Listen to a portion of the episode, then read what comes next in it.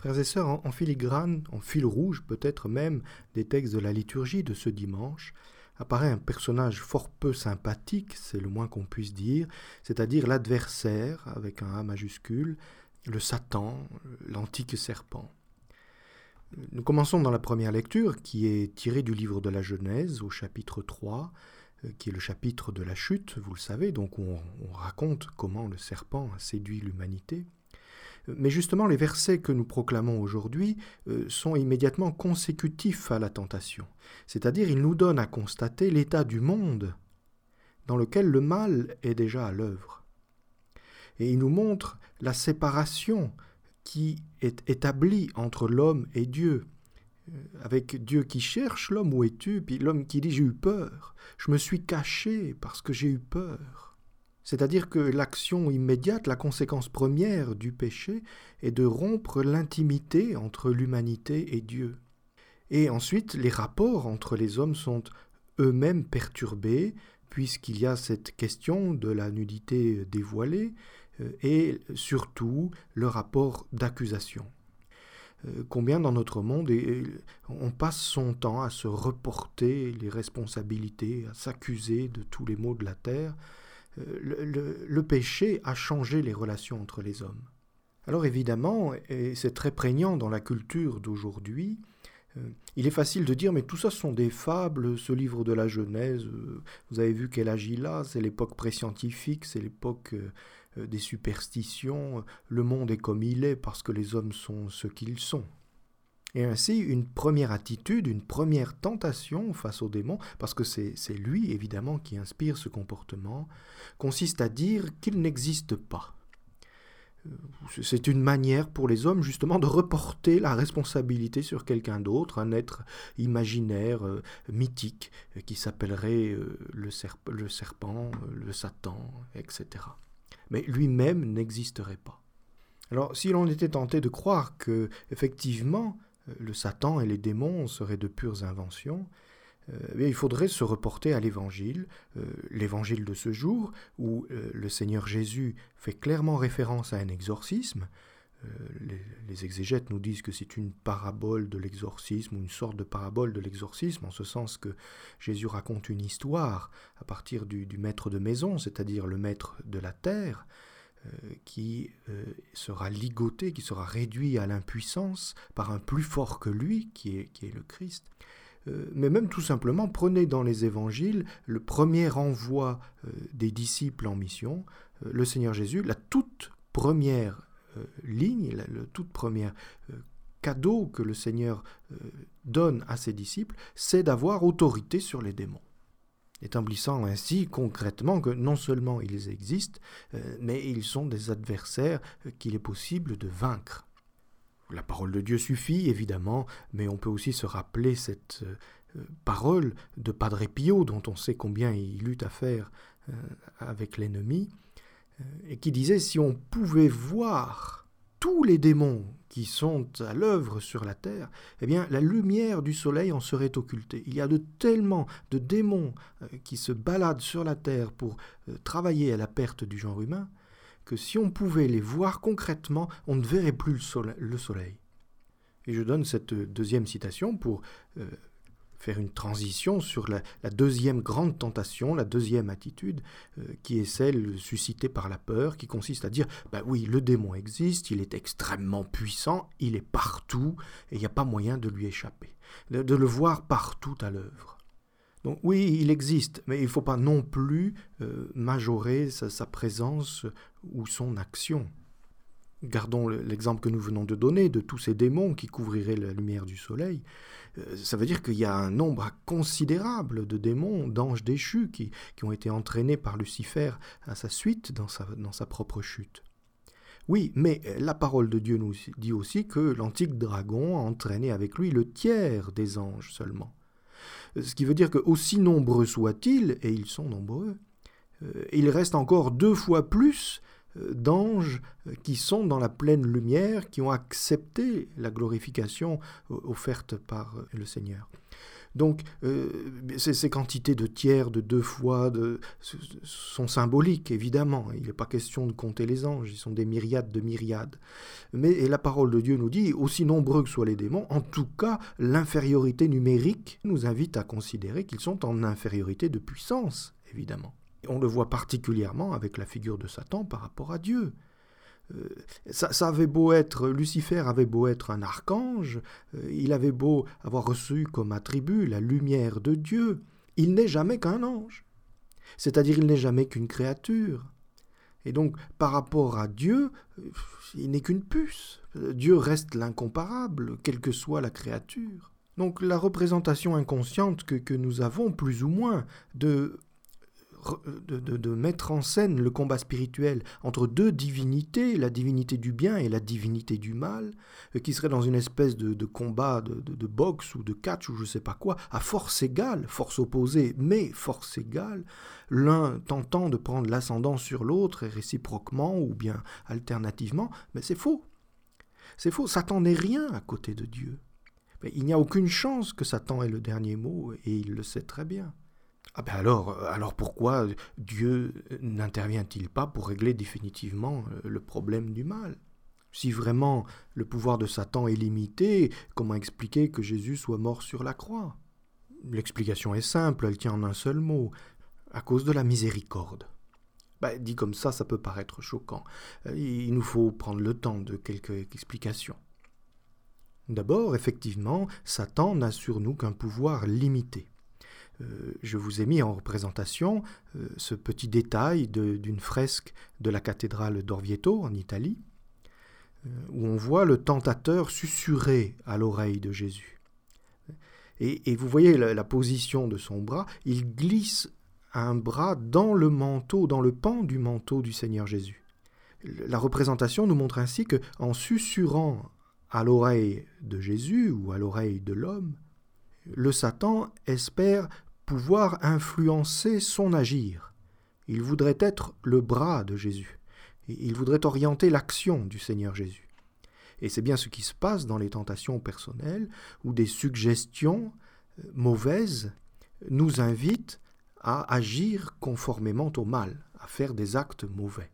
Et la deuxième manière qu'il a d'essayer de nous euh, conduire au mal, de nous conduire à notre perte, c'est, euh, Jean-Paul II l'a très très bien expliqué, l'a très bien mis en valeur, par ce qu'il, a appelé les structures de péché, c'est-à-dire euh, des modes de vie, des, institutions, enfin une manière d'organiser la vie sociale, qui fait que le péché devient facile, il devient presque naturel ou évident. Et vous voyez que c'est aussi ce que l'Évangile met en scène. Il y a deux types de personnages qui sont confrontés à Jésus. Euh, des gens qui représentent l'institution religieuse, qui représentent les experts euh, en, choses religieuses, si on peut dire, et les gens qui sont euh, proches du cœur de Jésus, c'est-à-dire les gens de sa famille, de son sang, ses, amis, ses proches. Bien. Mais l'Évangile montre comment il est facile d'adopter certains raisonnements, certains comportements qui font qu'il devient possible de reconnaître le bien, de reconnaître le Christ euh, quand il est là, présent au milieu. Et c'est particulièrement manifeste avec les, scribes euh, qui accusent Jésus de chasser les démons par le pouvoir de Satan et, qui, qui l'accusent d'être possédé par un esprit mauvais. Ce qui veut dire qu'ils ne sont pas capables de discerner la présence de la lumière divine, ce qui veut dire qu'ils sont eux-mêmes dans l'obscurité euh, des ténèbres de l'ennemi. Et donc avec toute leur science et tout leur beau raisonnement, euh, ils n'ont pas conscience que cette manière de réfléchir qu'ils ont adoptée, qui leur semble être conforme au plan de Dieu, est en fait inspirée par l'ennemi. Et on peut se rappeler encore une anecdote de, Padre Pio, il, n'en manque pas sur, sur, la question, lorsque le, le Satan est venu dans son confessionnal. Vous vous souvenez, hein, Satan est venu se confesser, lui-même est venu se confesser à Padre Pio. Alors non pas pour se confesser, malheureusement, mais il est entré dans le confessionnal et il a euh, commencé à sortir une litanie de péchés plus abominables les uns que les autres. Et alors Padre Pio, ne, flairant pas tout de suite le piège, euh, essaye de l'exhorter avec la parole de Dieu, la tradition de l'Église, l'exemple des saints. Et alors le, le mystérieux pénitent s'est mis à raisonner Il s'est mis à lui faire des explications qui semblaient frapper au coin du bon sens et qui justifiaient les choses les plus abominables, et qui décrivaient les crimes atroces dont il s'accusait comme des actes naturels, conformes euh, à ce qu'est l'homme, euh, avec le plus grand détachement et, l'aspect le plus paisible qui soit. Voyez Comme aujourd'hui, on vous dit Mais quoi, bel avortement Mais c'est un droit, puis c'est terminé, il faut être fou pour penser autrement. Donc ça c'est ce qui est facilité par les structures de péché, c'est-à-dire des modes de vie et des modes de pensée qui rendent le péché insignifiant en apparence. Car évidemment, ça n'enlève rien au, crime qu'il représente.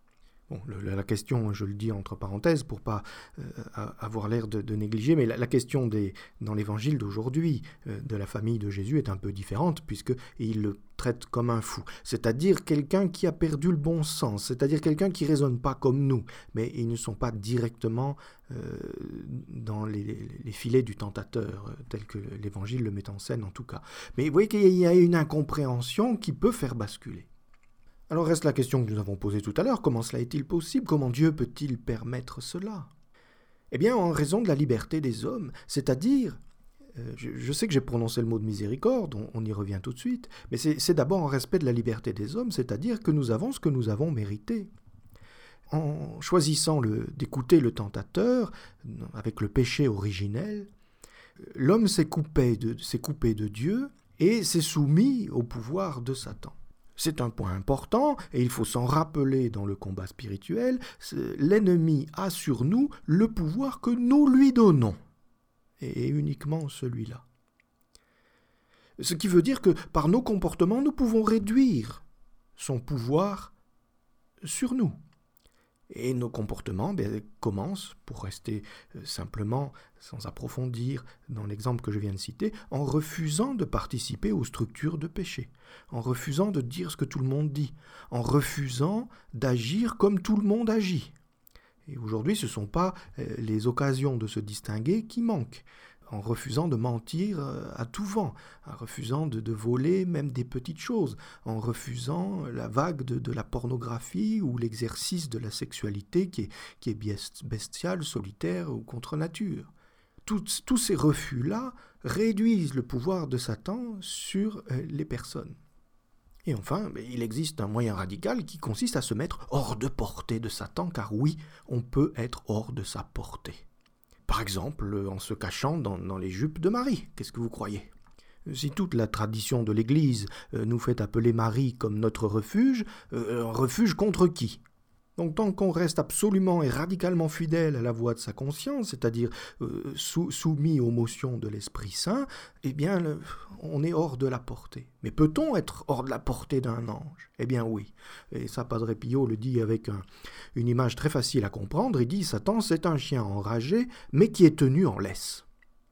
Donc il y a vraiment une question de distance. Il est tenu en laisse, et si on est assez fou pour aller le titiller, le provoquer, ou se mettre à portée de sa mâchoire ou de ses griffes, eh bien il ne faut pas être étonné. Mais il est tenu en laisse, donc il y a une distance de sécurité qui est possible pour nous. Et, c'est là que je fais intervenir la notion de miséricorde annoncée tout à l'heure. Le Seigneur, en effet, est extrêmement déroutant. Je, viens de le dire pour les conséquences du péché. il tient, plutôt que de tout remettre en ordre, il pourrait le faire, il peut tout faire. Il tient à respecter la dignité de l'homme. Eh bien, d'une certaine manière, il faut dire que le bon Dieu a aussi respecté la dignité des anges, des anges déchus, et que tous les anges ont été créés pour servir le Seigneur. Eh bien que même les anges déchus, euh, d'une certaine manière, servent encore le Seigneur. Et là, il faut faire très attention de ne pas faire de raccourcis. Je ne suis pas en train de dire que Dieu utilise le mal. Non, Dieu tire du bien de tout mal, mais il ne provoque aucun mal, aucun. Il ne se sert pas du mal pour faire le bien, c'est quand le mal est fait qu'il en tire du bien, ce n'est pas la même chose. Simplement, dans l'ordre de la rédemption, les anges déchus, ou disons le péché, n'est plus seulement un obstacle, il est un obstacle en tant que le péché est un refus de la grâce, il est un obstacle évidemment. Mais dans l'ordre de la rédemption, la sagesse divine fait que le péché n'est pas seulement un obstacle, mais aussi un élément intégré. Euh, ce que je viens de dire d'une autre manière, c'est que de tout mal, Dieu tire du bien pour le salut. Romains 8. Tout concourt au bien de celui qui cherche Dieu.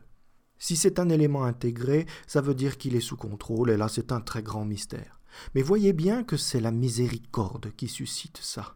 C'est-à-dire que c'est encore une manière pour le bon Dieu de nous faire comprendre la miséricorde, de nous faire comprendre sa propre douleur face au péché, de nous faire comprendre notre déchéance et le cadeau qu'il nous fait euh, dans l'incarnation rédemptrice au point que l'Église, dans sa folie d'amour, euh, au seuil de la nuit pascale, euh, s'exclame Heureuse faute. On n'aura jamais fini de, chanter cela. Heureuse faute qui nous a valu un tel Rédempteur.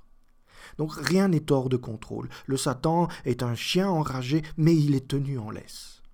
Voilà, frères et sœurs, je crois que l'exercice spirituel pour cette semaine est tout trouvé. Faisons un examen de conscience et examinons l'influence des structures de péché sur notre vie personnelle.